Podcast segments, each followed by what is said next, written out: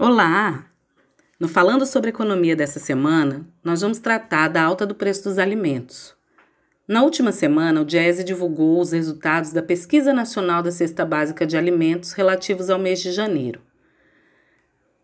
Podemos verificar que a tendência de alta que predominou ao longo do ano de 2020 permanece no primeiro mês do ano. Das 17 capitais pesquisadas, 13 apresentaram elevação de preço. Florianópolis foi a que apresentou a maior elevação no custo da cesta, 5,82%, seguida de Belo Horizonte, 4,17%, Vitória, 4,05%. Por outro lado, as quatro capitais que apresentaram redução de preço estão no Nordeste. Por sinal, Salvador é a única capital nordestina que ainda apresenta tendência de alta apresentou uma elevação no custo da cesta de 2,06% em janeiro. A menor variação no custo da cesta foi registrado em Fortaleza, menos 0,37, seguida por Aracaju, menos 0,51, João Pessoa, menos 0,70 e Natal, menos 0,94.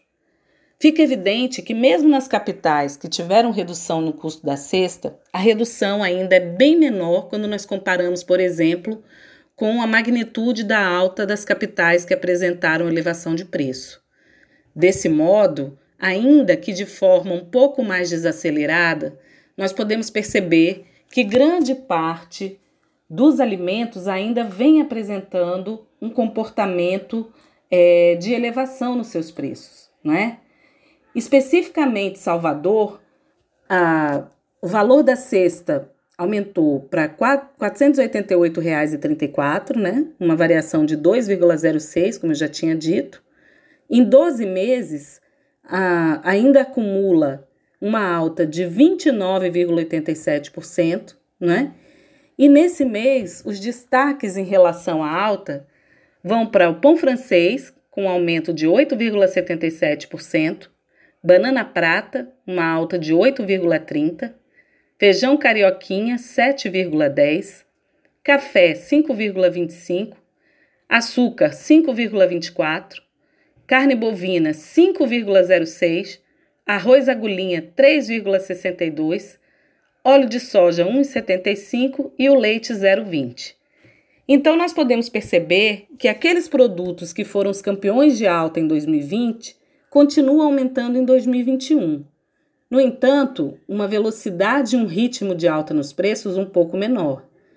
Basta destacar também, para percebermos a situação de continuidade da alta, que mesmo com uma, uma redução no ritmo de aumento, nós ainda temos o feijão, por exemplo, subindo mais de 7%, o arroz subindo mais de 3%, a carne bovina subindo mais de 5%, e o, e o óleo de soja, que foi o campeão de alta em 2020, tendo uma elevação de 107%, ainda subindo mais de 1%, na realidade quase 2%. Por outro lado, nós tivemos, dos 12 produtos que pesquisamos, redução de preço em 3.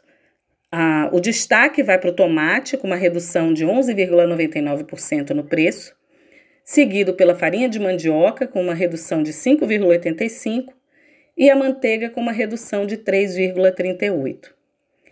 É importante destacar que, embora o valor da cesta em Salvador ainda seja quinta, quinto valor menor, né, dentre as 17 capitais que nós pesquisamos, o poder aquisitivo do trabalhador soteropolitano também é menor normalmente, em média, do que, por exemplo, o trabalhador paulistano que teve a cesta mais cara no mês de janeiro.